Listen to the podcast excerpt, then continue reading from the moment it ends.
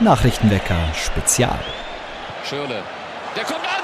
Mach ihn! Mach ihn! Er macht ihn! Mario Götze! Unser WM-Podcast aus Katar und Augsburg mit Florian Eisele und Tillmann Mehl.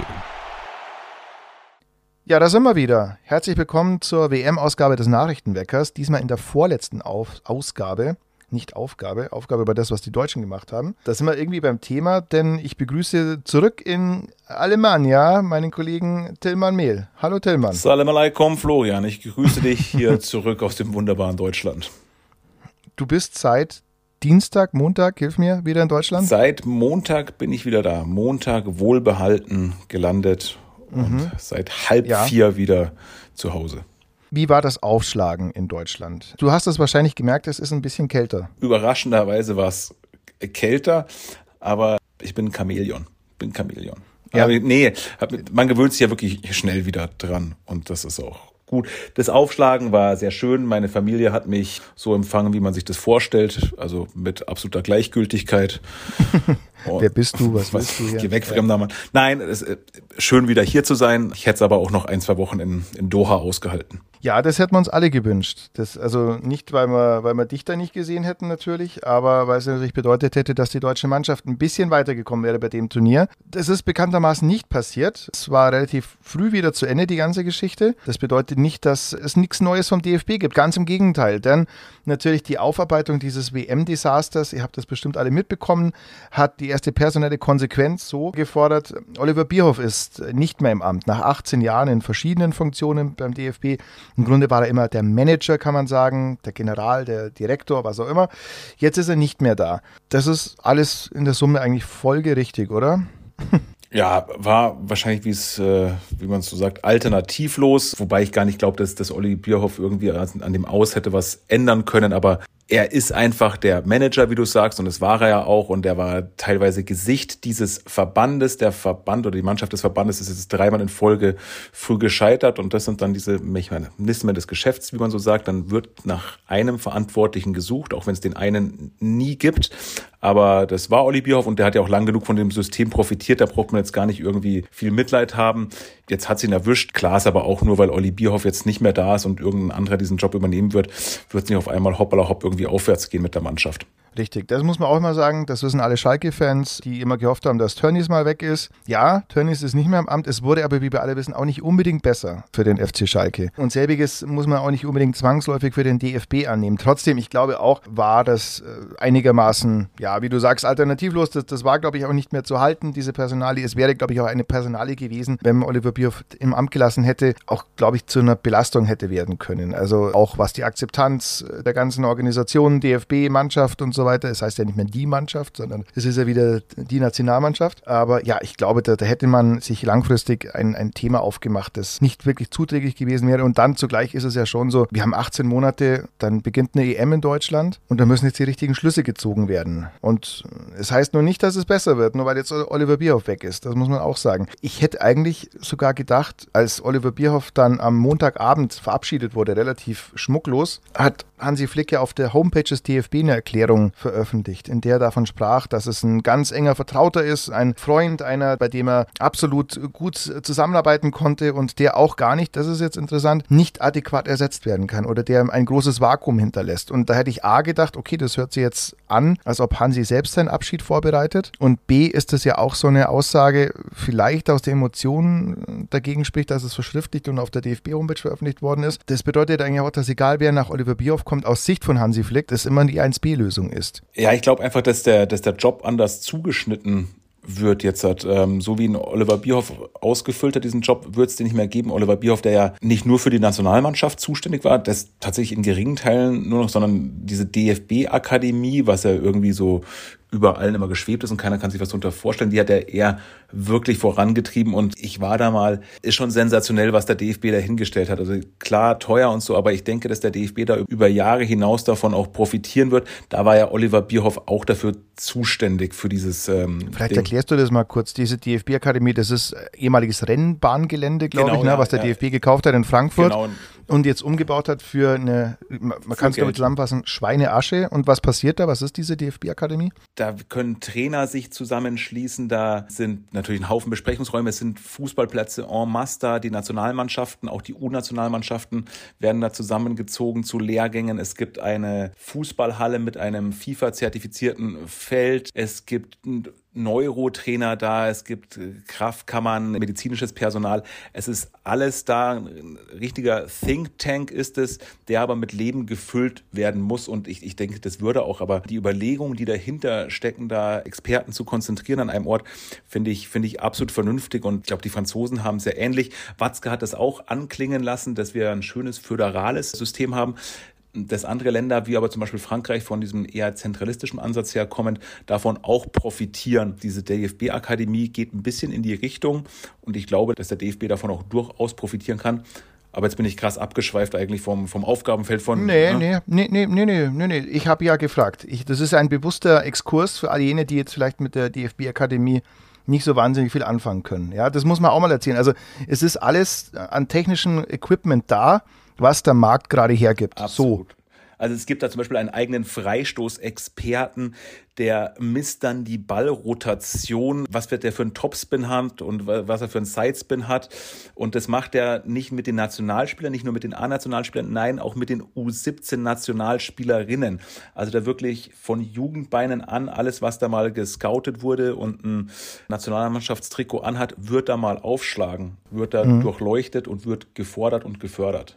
Aber es müssen halt eben jetzt die Menschen da sein. Also man hat ja vorher auch schon, glaube ich, ganz okaye Möglichkeiten gehabt. Ja, klar aber der, die Kritik ist ja die, dass man sagt, die, die Richtung, die man vorgegeben hat, und da ist jetzt Oliver Bierhoff als, als Generalmanager des DFB, finde ich, durchaus irgendwo in der, in der Verantwortung. Ja? Da hat man ja gesagt, äh, im Grunde ist es wenig individuelle Förderung, also keine Musialas, den haben wir ja bisher wahrscheinlich deswegen, weil der in England die Jugendarbeit durchlaufen hat, sondern die können jetzt alle Systeme, alle taktischen Varianten, Dreier, Vierer, Fünfer, was auch immer Kette spielen, abkippende Doppelsechs mit einer hängenden Neun, weiß ich nicht, ja, so eine Art, geht alles. Aber das ist ja offenbar nicht der Weg, den man jetzt weitergehen kann, denn wir haben die genannten Probleme, dass wir keinen zentralen Mittelstürmer haben, dass wir die Außenverteidigerposition äh, ja eigentlich auch immer wieder nur so notdürftig besetzen, bestenfalls, und auch langfristig aber den Torhütern ein bisschen ein Problem bekommen, wenn jetzt mal nach Marc André Terstegen, wenn man da guckt, wer kommt da aber gut, das sind die Dinge, die Oliver Bierhoff hinterlassen hat. Er hat ein, man sagt, glaube ich, ein bestelltes Feld, zumindest was die Nachwuchsarbeit angeht, hinterlassen. Rein sportlich sieht die Bilanz natürlich nicht so gut aus. Ich hätte eher gedacht, wie gesagt, dass Hansi Flick, und da mhm. sind wir wieder beim ursprünglichen Punkt, dass der auch seinen Hut nimmt. Das wäre ja insofern stimmig gewesen, das hat er gemacht beim FC Bayern. Mhm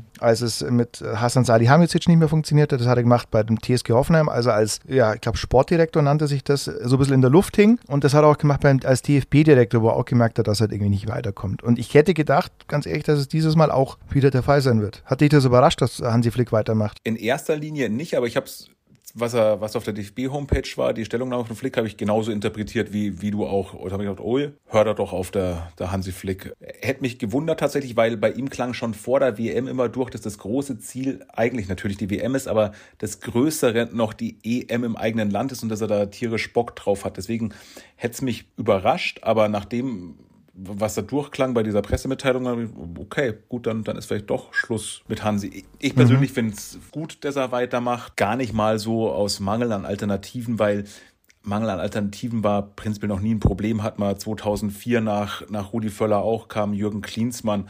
Wer kannte 2006 eigentlich Jogi Löw? Das war damals der, der Co-Trainer. Also fähige mhm. Leute findet man schon immer, da braucht man sich gar keine Sorgen machen. Aber wer, wer hätte vor vier Jahren gesagt, dass Hansi exakt. Flick mal Bundestrainer wird? Ja, ne? genau. Ja? Deswegen hätte ich mir da gar nicht so die Sorgen gemacht. Da hätte man sicherlich jemanden vernünftigen gefunden.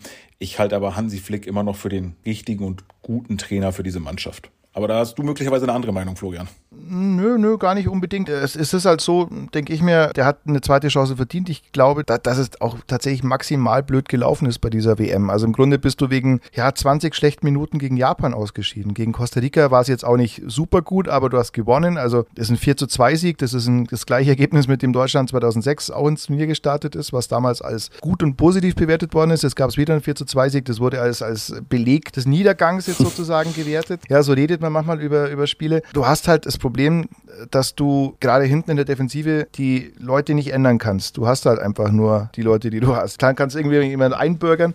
Und ich glaube, das hat er vielleicht jetzt nicht so auf dem Schirm gehabt, dass die Defensive, er hat, glaube ich, die Defensive überschätzt, die er zur Verfügung hatte. Und hat zu spät auf Niklas Füllkrug äh, gebaut. Das, ich glaube, die beiden Dinge kann man ihm vor allem ankreiden. Aber trotzdem hat er, glaube ich, eine, das sehe ich auch so eine zweite Chance verdient. Es gab ja natürlich Leute, die gesagt haben, ja, Moment, aber wir haben doch gerade den Tuchel Thomas, der ist auf dem, auf dem Markt und den müsse man doch jetzt äh, holen. Ich glaube, das war die Überlegung bei denjenigen, die gefordert haben, dass Flick jetzt doch bitte auch zurücktreten solle. Hätte natürlich auch seinen Charme gehabt. Tuchel, vor allem, das wäre jemand gewesen, der, der mit einem harten Besen da reingegangen wäre im DFB. Ne? Also, dass man, also ich glaube nicht, dass mit der 47, Thomas Tuchel, dass seine persönliche Lebensplanung das eigentlich jetzt vorgesehen hätte, nicht mehr täglich oder ja, nicht mehr täglich mit einer Mannschaft zu arbeiten, sondern nur alle paar Wochen eine Nationalmannschaft zusammen zu haben. Daran denkt ein 47-Jähriger, der wie er brennt, äh, für den Alltagsjob jetzt glaube ich nicht, aber natürlich die Aussicht auf die EM 2024 im eigenen Land und die ist ja schon 18 Monaten, wie gesagt. Ja, ich glaube, da hätte man auch den Tuchel Thomas, äh, der übrigens begeistern können. Tuchel Thomas, das sollte man auch noch erzählen, hat in seiner Zeit in Augsburg den Spitznamen Tierpark Toni gehabt, ja, weil er die Initialen genauso wie Tierpark Toni, also für alle Freunde von Monaco Franze, ne, der Tierpark Toni von Wolfgang Viereck verkörpert. Aber da schweifen wir schon wieder ab. Nee, also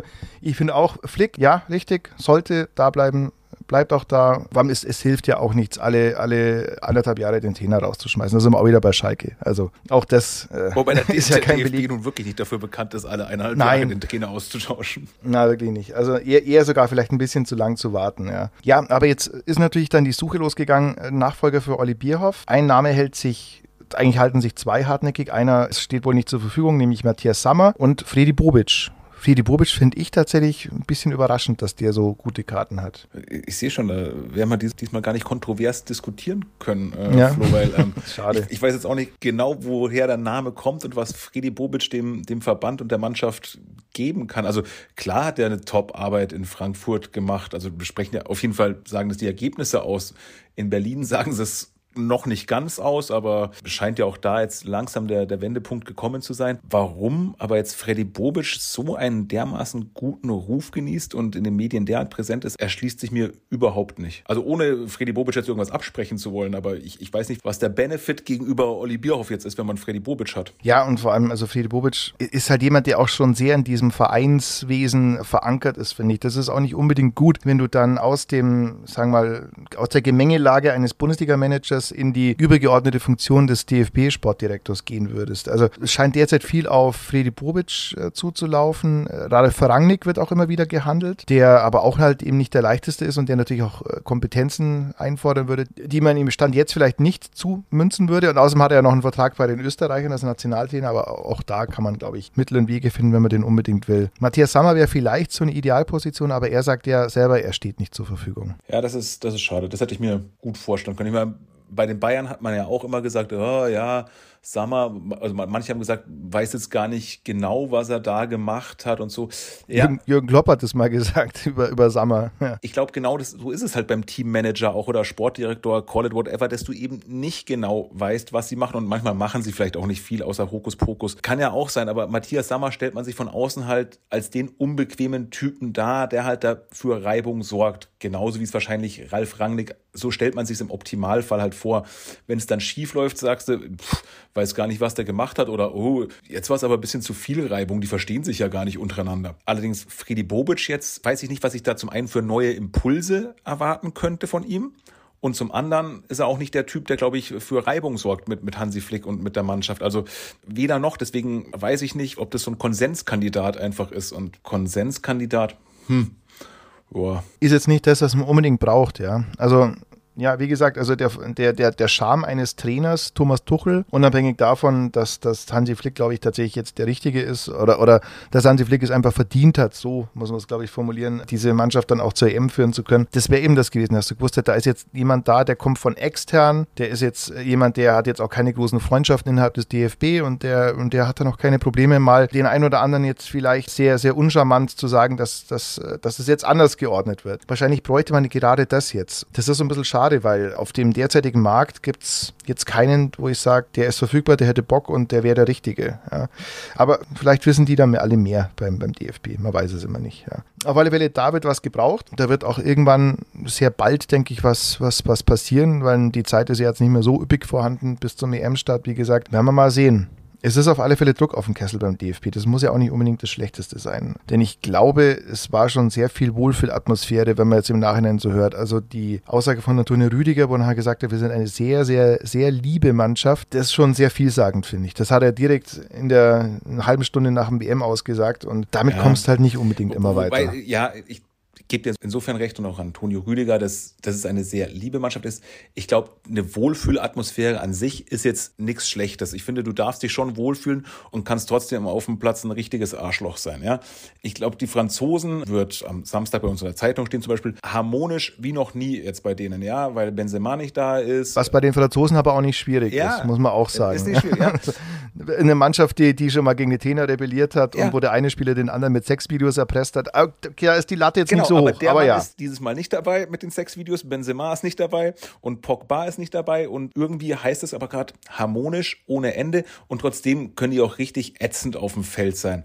Also es muss kein Gegensatz sein. Man darf sich schon gut verstehen auch. Auf dem Platz darf man sich dann aber auch mal weniger gut verstehen. Vielleicht gibt es einen ganz kleinen Vorteil, dass Deutschland jetzt tatsächlich bei der EM in der Position sein wird, dass man eigentlich nur positiv überraschen kann. Wenn man da was Positives dann sehen will. Jetzt blickt man noch zur WM an und für sich. Es gab wahrscheinlich welche, die haben sich in dieser Woche für Marokko gefreut. Da war der Nikolaus für Marokko und der Knecht Ruprecht für Spanien da an, diesem Dienstagabend. Äh, Spanier, die ja so mutmaßt, dass der ein oder andere vielleicht die Niederlage durchaus in Kauf genommen haben gegen Japan, wissend, dass man dann ja den vermeintlich leichteren Gegner Marokko statt Brasilien oder was Brasilien? Ja, nee, langfristig Brasilien so bekommen hätte. Kann man jetzt so und so sehen, ne? wieder mit Spanien. Ja, es ist für die Spanier jetzt nicht so gut gelaufen. Weil ich, ich habe tatsächlich jetzt seit, seit Montag, bin ich ehrlich, bis ähm, einschließlich Freitagabend kein Spiel gesehen. Kann mir zu den Spaniern da kein, kein Urteil erlauben, aber also so ganz unkomisch finde ich es nicht.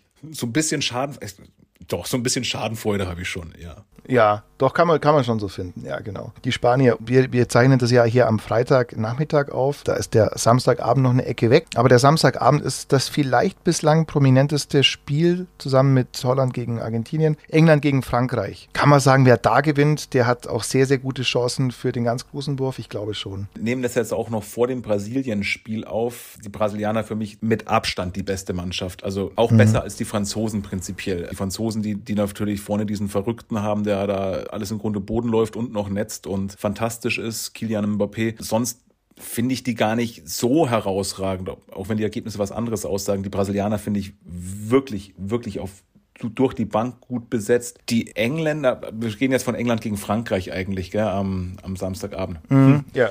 Flo, du hast das gesagt und ich habe es lang drum rumgeschwallt, aber ja, wer das Spiel gewinnt, der hat ganz gute Chancen. Der ist wahrscheinlich ziemlich sicher im Halbfinale. Aber was auf, damit komm, komm, schon komm, mal wir los, geben ja? noch einen Tipp ab, ja, damit alle mal wieder sehen können, wie schlecht wir tippen. Ich sag, diesmal machen das die Engländer 2-0. 2-0 sagst mhm. du. Äh, nee, ich sag 2-1 für Frankreich in der Verlängerung. Der Franzose spielt ja wirklich selten so richtig zum Mitreißen, aber die sind halt sehr abgezockt, sehr cool. Und ich glaube, da wird die französische Coolness gegen den immer noch englischen äh, jugendlichen Leichtsinn wahrscheinlich triumphieren, denke ich. Aber die Engländer haben Harry Maguire. Denk dran.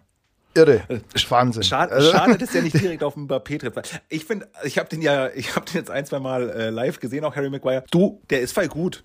Der ist äh, klar, ich, ich, ich kenne diese Videos von ihm natürlich auch und haha, aber der ist bei richtig gut. Also es erschließt sich mir schon, warum da mal ein Verein viel Geld für den ausgegeben hat. Ein Verein Manchester United. Jetzt ähm, hätte es, glaube ich, kleine 70, 80 Millionen gebraucht. Aber der ist wirklich, wirklich gut. Also die Deutschen wären froh, wenn sie Harry Maguire hinten drin hätten. Boah, ist das so. ist natürlich jetzt eine harte Ansage. Ja, ja, hm. das mag sein, aber das ist trotzdem eine harte Ansage. Also wird, ja, Harry Maguire, der ja, wer das jetzt nicht weiß, der ungefähr so englische Carsten Ramelow, glaube ich, gewesen. Ja, er spielt vor, auch eine vor Turnierbeginn. Ja, er spielt auch eine Position weiter hinten. Ja. Äh, ist Innenverteidiger, aber, mhm. aber ja, ja.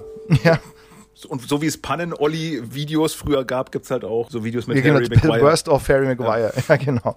Aber der ist ja, gut, der ist genau. zweikampfstark, der hat eine ganz passable Technik, der kann echt feine Diagonalbälle spielen. Also wahrscheinlich, mhm. wenn ich morgen das Spiel anschaue, äh, wird ihn, wird ihn den Chivru davonlaufen und äh, Mbappé. Da, der spielt er so wie immer eigentlich. Also Also weil, weil er wirklich im, im Laufe der englischen Premier League Hinrunde eigentlich eine Bewerbung um einen Slapstick-Oscar hingelegt hat, Harry Maguire, in einer Tour wirklich. Also und, und sobald kaum läuft diese WM, scheint es der gute Zwillingsbruder zu sein. Ähnlich übrigens wie bei Ruben Vargas. Ich hätte gerne, dass der Zwillingsbruder von Ruben Vargas, der jetzt für die Schweiz gespielt hat, gerne auch der WM wieder für Augsburg spielen kann. Das wäre schön. Ich möchte übrigens noch eine Sache sagen. Kennst du den Film The Tomorrow War? der, der vor einem Jahr auf Amazon Prime Das kommt jetzt total ist. überraschend. Also wir, wir, sprechen ja manchmal so davor ab, um was es ungefähr gehen soll in unserem Gespräch. Ja, ich weiß, das, ähm, hätte, nee, das, ist auch, das hätte ich vielleicht sagen sollen. Ich mag ja, das, ja, wenn du mich auch mal okay. wieder überrascht. Wir kennen uns Ja, schon ja. so lange, ich stehe drauf, wenn du mich immer wieder überrascht. Ähm, nee, sag, Ja. sag mir nichts tatsächlich. B bitte. Also im, im Film Tomorrow war ganz, ganz grobe Rahmenhandlung geht es darum, dass die Menschen aus der Zukunft die Menschen in unserer jetzigen Gegenwart kontaktieren und sagen, helft uns, wir müssen gegen fiese Aliens kämpfen. So. Logisch. Ja, Jetzt fragst du dich, was zur Hölle hat das mit diesem WM-Podcast zu tun? Zu Recht und vielleicht alle, die zuhören auch, sofern sie noch nicht irgendwie weggesagt sind Hat, irgendwo. hat dich jemand aus der Zukunft kontaktiert, Florian? Ja, aber das darf ich nicht erzählen. Aber, aber nee, eigentlich wollte ich sagen, weißt du, wann die Menschen aus der Zukunft die Menschen in der Gegenwart kontaktieren und bei welcher Gelegenheit? Okay, pass auf. Bei einem WM-Finale? Beim WM-Finale 2022. Ah. Und weißt du, wer da, weißt du, wer da gegeneinander spielt? In dem Tomorrow War WM-Finale in Katar. Brasilien, Mexiko. Brasilien, Frankreich. na schau. Tatsächlich. Und eben jene, eben jene Konstellation ist übrigens durchaus machbar. Also wenn beide Mannschaften, Brasilien und Frankreich, ihre Spiele gewinnen bis zum Finale, dann zocken die im Finale gegeneinander. Und, und das ist praktisch untrügliches Zeichen, dass wir aus der Zukunft kontaktiert wurden. Da sollten wir langsam unsere Laserpistolen aufladen. Den Akku von der Laserpistole langsam laden, glaube ich. Ja. Ist ja bald Weihnachten. Ja. Genau, vielleicht, wenn man noch keine Geschenke hat und so oder keine Idee, vielleicht mal so ein Laserblaster. Das war, Nein, das war wir mal jetzt gucken? Hm? ein ziemlich interessanter Exkurs. Ja. Ja, ja, sie- siehst mal, so Trivia. Also wir sind schon fast am Ende. Möchtest du noch irgendwas sagen oder beitragen zu diesem Podcast? Nee, aber Florian, hören wir uns nächste Woche wieder und dann ein letztes Mal. Aber sicher, Ah, aber sicher. Wir hören uns nächste Woche, vielleicht schaffen wir das auch mal in Präsenz. Wir hören uns nächste Woche wieder. Auf alle Fälle zum letzten Mal, liebe Teilnehmer und Hörer des, des Nachrichtenweckers in der WM-Edition. Da gibt's das letzte Türchen im Adventskalender gewissermaßen. Und da hören wir uns ein allerletztes Mal im WM-Nachrichtenwecker-Podcast. Wenn ihr allerdings sagt, ihr habt schon davor wieder irgendwie Bock auf hochwertigen Fußball-Talk und das vielleicht sogar in einer Live-Version, dann können wir euch sehr ans Herz legen, den kommenden Montag, 12. Dezember um 18.30 Uhr im kleinen Goldenen Saal in Augsburg. Da wird der FCA-Präsident Markus Maxe Krapp im äh, angelegten Diskurs mit unserem Politikchef äh, Michael Stifter und meiner Wenigkeit Florian Eiserle sprechen, wie er den FCA nach vorne bringen will, wie er die WM fand und vielleicht noch die ein oder anderen privaten Dinge verraten. Da kann man vor Ort sein, live. Gibt noch Karten, müsst ihr googeln, irgendwo Augsburg allgemeine Ticket, äh, AZ Live mit Markus Krapp. Montag, 12. Dezember, 18.30 geht's los. 60, 70 Euro, glaube ich. Oder Ja, bei Viagogo werden die, glaube ich, auch schon für höherpreisige Dinge gehandelt, aber ich glaube ich glaub tatsächlich, es ist eine, eine Schutzgebühr von drei Euro, wenn man es ganz genau nimmt, ist drauf. Kann man auch mal für einen kleinen Geldbeutel machen, das Ganze. So, dann hoffe ich, das Interesse geweckt zu haben an äh, der Veranstaltung und an unserer letzten äh, Podcast-Reihe hier.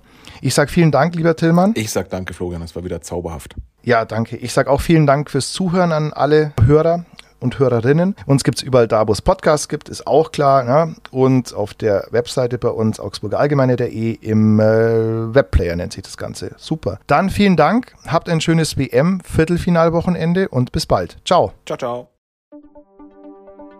Nachrichtenwecker ist ein Podcast der Augsburger Allgemeinen.